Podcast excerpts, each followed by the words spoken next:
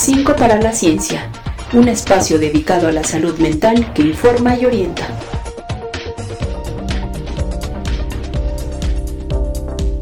Hola, bienvenidas y bienvenidos a este segundo capítulo de 5 para la Ciencia.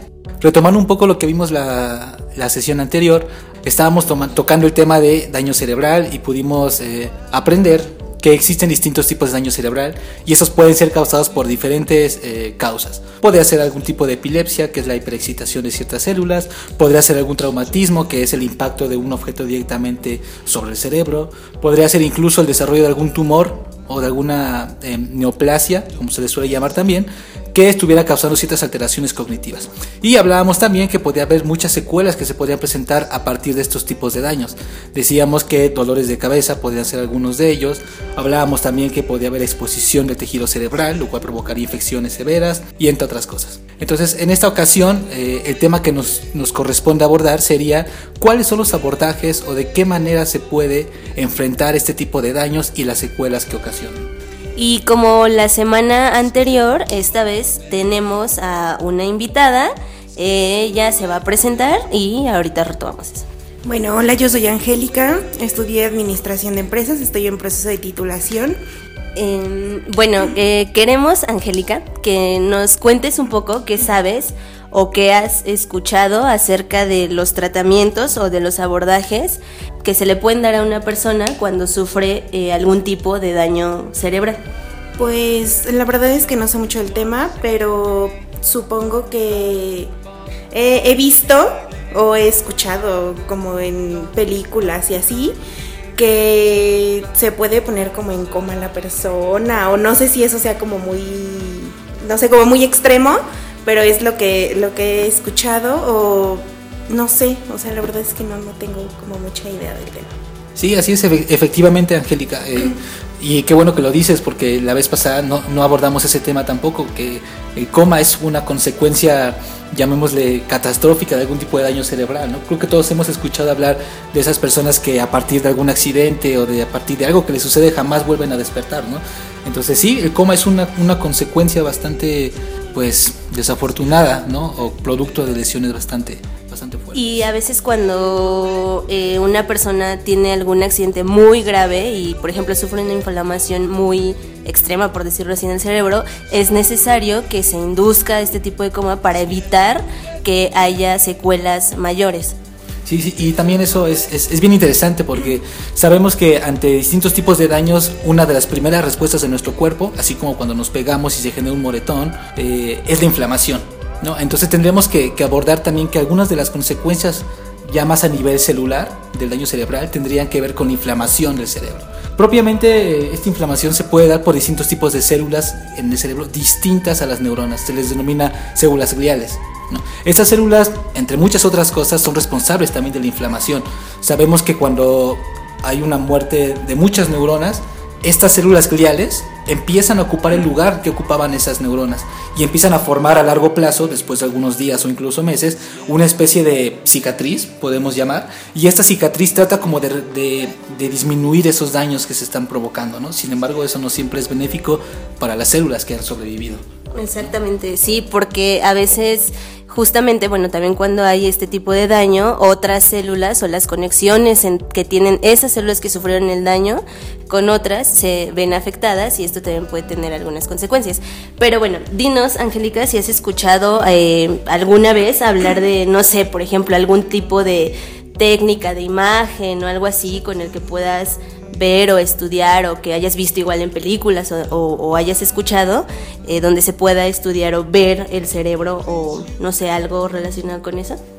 Pues mm, no sé, supongo que tomografías y todo, todo ese tipo de resonancias magnéticas y eso puede ayudar a ver qué tan grande o en dónde está el daño cerebral y de ahí poder partir a un pues a un este a un tratamiento, bueno, dependiendo de qué daño de qué daño tengas, es el tratamiento que se que se realiza, ¿no?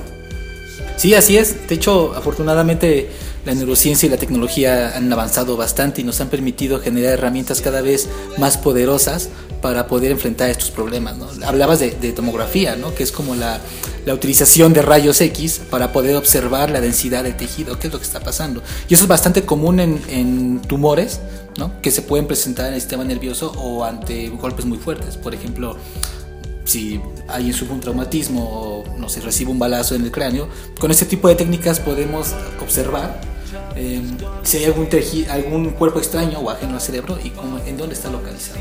Mm, exactamente.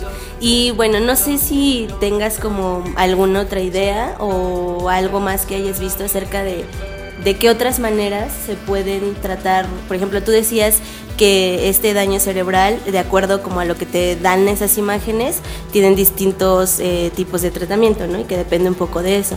En ese sentido, ¿tú has escuchado como algún otro tipo de tratamiento, por ejemplo, no sé, para los tumores o para algunas otras, algunos otros tipos de daño? Pues para los tumores supongo que es como extirparlo o medicamento que lo reduzca de tamaño y también he escuchado que a veces es muy poco el daño cerebral y solamente mandan como terapias para que las, eh, las conexiones se vuelvan a pues hacer o no sé cuál sea el pues sí, término. el término, pero mandan como terapias de para aprender a hablar, para aprender a caminar, como lo que se haya dañado se, se vuelva como a aprender, el cerebro lo vuelva a aprender. Ok, mencionas algo súper importante. Bueno, primero la parte de la cirugía, sí, generalmente eh, se dan cuando, por ejemplo, hay un caso, como bien lo dijiste, de algún tumor. Igual hay fármacos, como también muy bien lo dijiste, que pueden ayudar a reducir ese tumor en caso de que, eh, pues, sea eh, lo más benéfico para la persona. Y eh, hay otros tipos de cirugías que, por ejemplo, se pueden hacer cuando la persona sufre de alguna crisis epiléptica o demás. Y mencionas algo súper importante que es como el papel, por ejemplo, que juega eh, los psicólogos dentro de esta parte de la rehabilitación, que como muy bien lo dijiste, uno de esos especialistas es el neuropsicólogo que crea, en ciertos casos, puede ser después de las cirugías este, o de algún tipo de daño, eh, programas de rehabilitación que pueden ayudar a que eh, el cerebro, recordemos que no necesariamente se recupera al 100% muchas veces, pero podemos eh, tratar de hacer que pueda funcionar o que algunas partes de adyacentes o contralaterales o puedan funcionar tomando un poco las funciones que tenía esa parte del cerebro que se vio dañada. Sí, sí, es bien interesante porque a mí todavía me dijeron que el cerebro era como inmutable, no, se movía. Entonces es como bien, bien, interesante lo que dices y lo que nos menciona Angélica, porque em, sabemos que el cerebro puede no recuperarse al 100%, pero que tiene ciertas capacidades que le pueden ayudar a, a, recuperar algunas funciones, ¿no? Se habla mucho como de plasticidad a muchos niveles, que es la capacidad del cerebro para moverse para dinámicamente recuperar algunas funciones. Y hablaste sobre alguien, eh, un profesional de la salud, al que no necesariamente se le reconoce, pero que tiene un papel muy importante, que es el neuropsicólogo, ¿no? que es ese psicólogo o ese profesionista de la salud que tiene una formación específica para poder atender identificar y evaluar los daños a partir del daño cerebral, ¿no? Entonces sabemos que se pueden evaluar, sabemos que inclusive muchos de ellos entran a las cirugías con los neurocirujanos y les van diciendo, les van informando qué áreas eh, pueden ir este, seccionando o cuáles son los déficits que le puede provocar que interfieran en un área que no es adecuada. ¿no? Y efectivamente la rehabilitación nos permite, mediante distintos ejercicios y distintas prácticas, eh, tratar de que el paciente pueda mejorar en las, en las habilidades que ha perdido. ¿no? Se habla mucho del lenguaje también, por ejemplo, la pérdida del lenguaje se puede compensar con estrategias que le permitan al paciente relativamente volver a ser capaz de formar frases ¿no? o poder sustituir esa función si no se puede eh, volver a habilitar, sustituir con otras estrategias. ¿no? Exactamente. Entonces, eh, bueno, no sé si hay algo más que quieras agregar o que quieran agregar. Pues la verdad es que es importante saber este tipo de cosas porque a veces nos asustamos, ¿no? Y decimos daño cerebral y es así como de, ay, va a quedar como vegetal toda la vida. o, o han mencionado, ¿no? ¿Cuáles son los tratamientos psicológicos? Y si llega a a la mente los electrochoques y cosas así que yo creo que ya ni siquiera se utilizan, pero a uno lo impactan y, le da miedo el tema y no sabe cómo tratarlo, cómo abordarlo. Y el saber todo esto eh, ayuda a que este tema sea un poco menos difícil de tratar o de entender.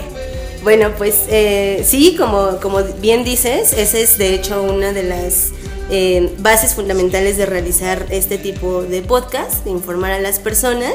Y bueno, pues agradecemos muchísimo tu participación. Creo que eh, pues pudimos como retroalimentar y muy bien. Entonces, muchísimas gracias por estar aquí, por tomarte el tiempo.